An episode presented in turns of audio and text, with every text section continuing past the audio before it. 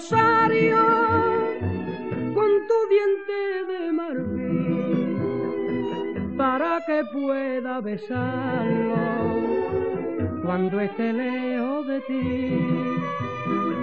Sobre su cuenta divina y echa con nardo y a mí rezaré pa' que me ampare que está en Gil. Y adiós mi España querida, dentro de mi alma te llevo metida. Y aunque soy un emigrante, ama en la vía, yo podré olvidarte. Grande Juan Valderrama, sí señor Juanito, ahí con esa voz eh, estupenda cantándole a los que tenían que marchar de España para buscar trabajo en su momento. Ha habido varias olas de migración, los 60, últimamente vivimos, vivíamos otra con la crisis también, pero nos vamos a referir con don Miguel López Guzmán esta tarde aquí a Salto de Mata a, a los viejos oficios, estos que, que, a veces también desaparecen ¿no? y que, que hay que pues eh, de alguna manera eh, reubicarse, reformarse, en fin, ponerse otra vez las pilas y sobre todo obligarnos a tirarlo todo cuando se rompe, porque antes había una cantidad de oficios relativos a, al arreglo de las cosas que ahora pues prácticamente han desaparecido, don Miguel. Muy buenas tardes. Buenas tardes, don Jacinto. ¿Cómo está usted? Yo muy bien, ¿y usted? Pues aquí estamos, como siempre. Digo que ahora nos obligan a tirarlo casi todo. Yo estaba haciendo memoria de algunos de los viejos oficios y muchos de ellos, o algunos de ellos, me recuerdan a esto que tú se te rompía un, cualquier cosa y te, un zapato, bueno, todavía hay zapateros, pero cada vez menos. Eh, los talabarteros, los y todo esto ya no, no existe. Sí, porque antes la gente se ponía media suela, ¿eh? Y se ponía coderas en los jerseys y claro. se ponía rodilleras, cosa que ahora pues no se hace. Ahí me dijo hace muchos años un empresario eh, que las cosas se hacen para que duren un tiempo justo, es decir, y a partir de ese tiempo pues lo tienes que tirar y hacerte con otro nuevo. Es decir, y es verdad. De todas formas hay oficios eh, que, que, han perdido, bueno, eh, no es que hayan perdido, o sea, se ha perdido el oficio, ¿no?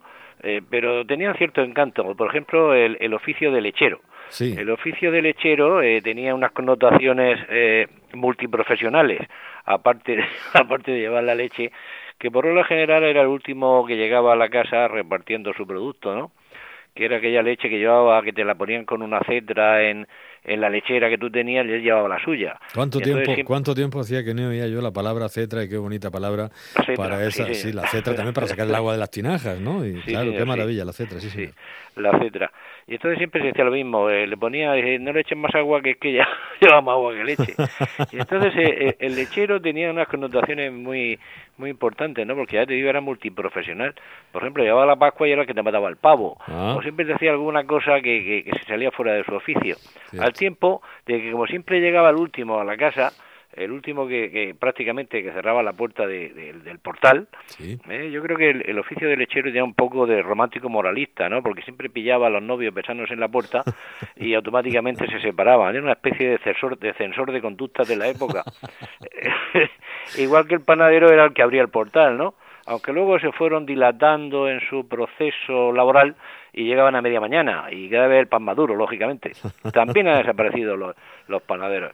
Yo me acuerdo que las primeras bolsas que llegaron de leche pasteurizada eh, eran bolsas de plástico. Eran bolsas de plástico, sí. Eran de bolsas de plástico. Sí, sí. Sacaron la, bueno, eh, en Madrid, por ejemplo, las vendían, las lecherías vendían la leche en, en, en, en botellas de cristal, ¿no? Uh -huh pero era leche que tenías que hervir lógicamente. Sí, sí. Pero pero eh, la, la, primera que me recuerdo yo pasteurizada venían en bolsas de plástico, así una bolsa muy fofa. Sí, no sé, un poquito asquerosillo porque si eso iba en unos en unos en unos recipientes mayores donde se metían todos más grandes, donde se metían todas las bolsas, siempre había una pequeña rotura, alguna cosa. Y aquello era un poquito barro, la verdad, la verdad. Sí, sí, sí, era barrandongo. Sí, cogían la bolsa y eh, estaba un poquito sucia de, de la misma leche de otra que se hubiera salido y tal, y era un poquito así como diciendo, bueno, Vale, sí, sí, me acuerdo perfectamente de aquella, sí. Entonces te digo que, que, claro, esas cosas se pierden, porque el caso del panadero, como te digo, era el primero en aparecer, luego se fue demorando y aparecía a media mañana. Alguno queda, alguno queda todavía, sobre todo en zonas sí, rurales, sí, algunos sí. quedan que todavía reparten pan. Y en las pedanías también. En las pedanías también, todavía. sí, sí, sí. Y lecheros, eh, no sé si como tal ya, pero por ejemplo en Inglaterra, no. en los, en los pueblecitos de Inglaterra, todavía te dejan, dejas tú las botellas vacías eh, la puerta, en la puerta y por lo la vemos mañana. En la película, sí, sí, no, no, pues yo, yo es que lo he vivido esto y te dejan, en Estados Unidos, y te dejan la leche al día siguiente, efectivamente, leche que tienes que hervir, leche natural, quiero decir que tienes que hervir y que tienes que... Pero cada vez es más difícil, es verdad. Mucho más difícil, mucho más difícil. Porque claro, hablar, por ejemplo, del cabrero, el oficio de cabrero era un poco más difícil, pero aún así yo he conocido de crío por Murcia de beber algún rebaño con algún señor que iba ordeñando las cabras y, y, te daba, no quiero decir con esto que sea yo muy mayor, ¿no? Pero, pero bueno, y te daba la leche de cabra en la puerta de tu casa. Yo vivía en una zona muy céntrica en aquella época que era, era la calle Apóstoles en tiempo de la guerra civil que hayan saldo, que también se la cambiaron, también se la cambiaron como ahora, pero bueno, eh, eh, había cabreros porque el tema del lañador, ¿no? aquel que arreglaba los platos, aquello quedaba ya muy cutre, ¿no? porque la gente, lógicamente, no es como ahora, que, que, compraba, que se compraba la vajilla y cambiaba de vajilla. Por la, laña, la, la, laña en el plato o en la taza o en el tazón ya quedaba un poco cutre. Todavía en las, en las Sí, se oxidaba. En las palanganas sí lo veía yo también, alguna palangana, alguna cosa más grande, algún lebrillo con una laña, si es posible. y, los, cacharros de zinc, y los cacharros de zinc igualmente le daban un punto de soldadura o lo grapaban allí. Sí y tal, que eso normalmente lo hacían los mañicas, porque el oficio de mañicas era muy genérico, ¿no? De lo mismo te arreglaba un paraguas que claro, ese hombre, no sé, arreglando paraguas, no sé, en esta región cómo viviría. No se iba, no, se iba a hacer rico, ¿no? Cuando yo, cuando yo sabemos lo que hay. No, pero es verdad que existían sitios donde te arreglaban paraguas. Eh, en, Madrid lo sabía, hay muchos sitios donde se te rompió un paraguas y te lo arreglaban. Donde llueve. Donde, llueve, efectivamente. Pero, aquí cuando llueve no llueve en la forma normal, que no sirve ni el paraguas, porque que además, eh, más, que de llueve a caldero, como se dice, ¿no? Hace décadas encontré yo un talabartero, en, creo que en la calle Sociedad, no me hagan mucho caso, eh, creo que era por ahí, y, y, y me arregló una hace mucho tiempo, un, un, maletín de, de, cuero que, que el, el, agarrador pues le había... Eh, se sí, pero los talabarteros están, eh, están, otra vez de moda. ¿Por qué? Porque ahora, por ejemplo, eh, yo, yo, conozco uno aquí en la plaza de abastos de, de la pedanía de la alberca, hay un talabartero y además el hombre lo hace muy bien y no solamente eso, sino que te, te, te diseña y te hace en cuero te hace bolsas de, de, para los palos de golf o te hace ah, mochilas. Ah, bueno, una cosa de diseño, ya un artesano eh, moderno. Pero sigue siendo un talabartero, ¿eh? o sea que es lo mismo. ya va a poner talabartería, o sea que, es que no te pone nada distinto. Otro oficio que a mí me causaba cierto, cierto estupor, al mismo tiempo que algo de miedo, era es que este yo creo que se ha desaparecido prácticamente que es precisamente el practicante, ah. el que llevaba la jeringuilla de la hervía y se, se lavaba las manos si con lo peor no era si, eh, eh, Miguel si lo peor no era el pinchazo si lo peor era la parafernalia efectivamente es que llegaba este señor sacaba de su maletín y te sacaba esa cajita metálica así ovalada donde la hervía donde la hervía. entonces quitaba la tapita tú ya, tú ya con pinzas y con tijeras todas más raras que nada ¿no? y te cogía te ponía esto ahí en la cocinilla te hervía la cosa tú me estás esperando ya el jeringazo ¿no? la, la y aparte la jeringuilla de cristal que imponía mucho, porque la de y tirar son mucho, más de juguete y tal, ¿no? Sí, que sí, que sí, aquello de cristal. Pero, aquella de cristal que había... Ese pedazo de émbolo, yo creo que eran más grandes además. Y la, y la, Había de muchos tamaños, había, de muchos tamaños. Y las agujas, eran, las agujas eran banderillas, eran, eran enormes. depende de la dosis. Bueno, bueno, bueno. y eso, efectivamente, se desinfectaba las manos con alcohol, hacía ese ruidito, había uno que a mí me ponía muy nervioso, hacía este ruido, mira. Esto que estoy haciendo yo con el bolígrafo.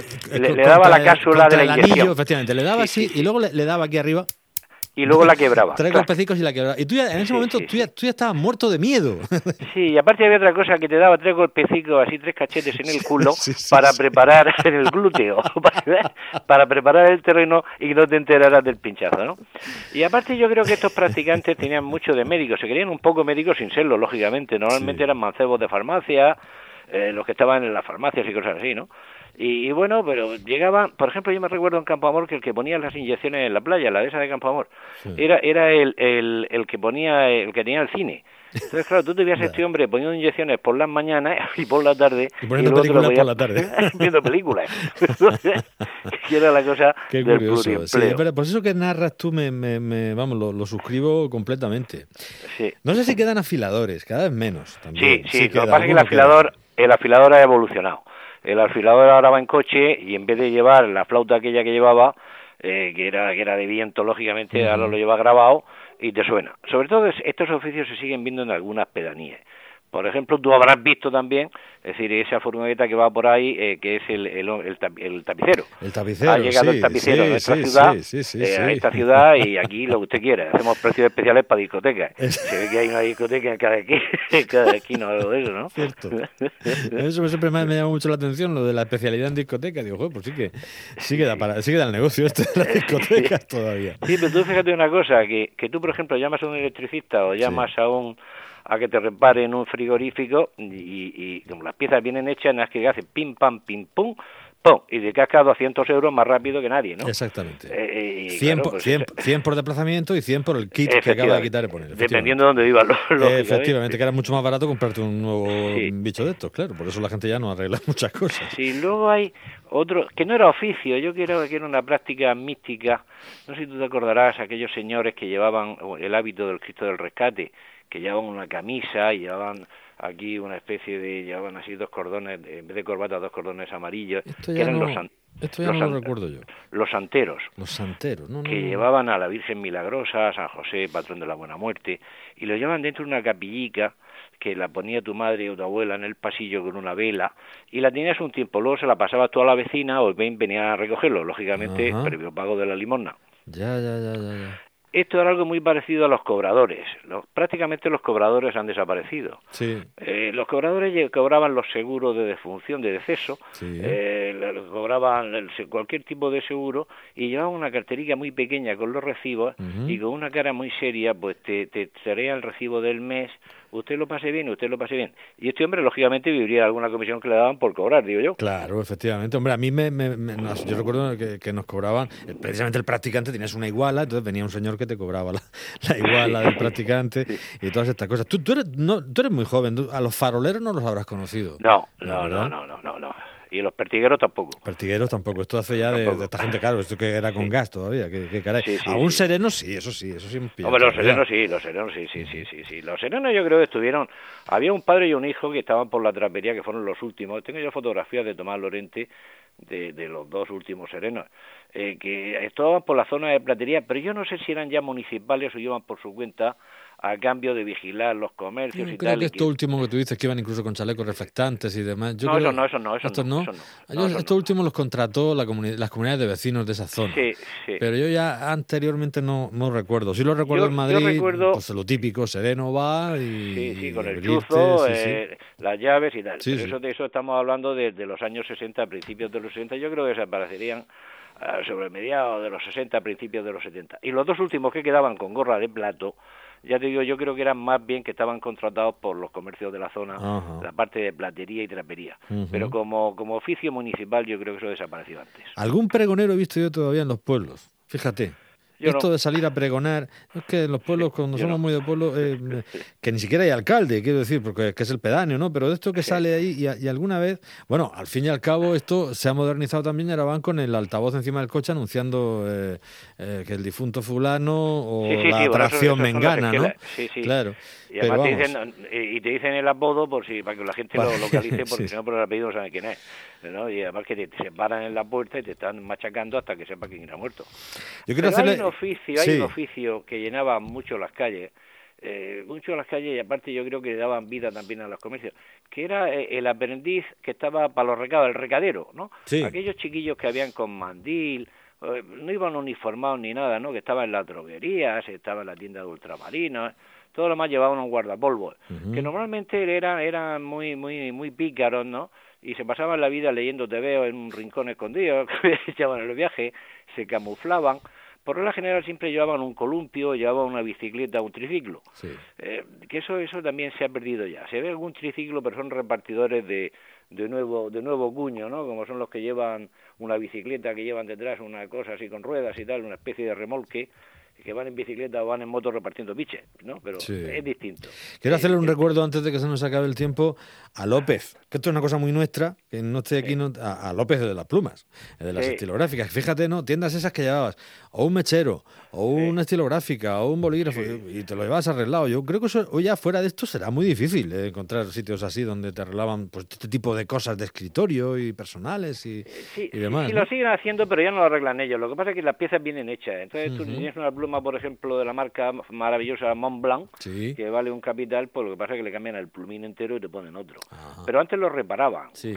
Sí, ¿eh? sí, sí, Y además se cobraba al contado y se cobraba bien, igual que el relojero. Sí, Un relojero, un relojero, bueno, pues lo que hace es que te cambia lo que tengas y te pone una pila y te pone uno, uno que va a pila, en vez de ser mecánico. Sí, señor. Y no sé muy bien por qué hemos elegido Alfari para terminar, será por lo del taxista. Pero... Bueno, será por el taxista, por lo del carbonero, por el tío del hielo. Cualquiera de ellos. Apatrullando la ciudad de la banda sonora de Torrente, nada menos, con Santiago ah, Segura. Vamos con ellos. Vamos con ellos. Miguelico, muchísimas gracias, divertido y exacto, como siempre. Hasta la próxima semana. Fuerte abrazo. Hasta la próxima semana.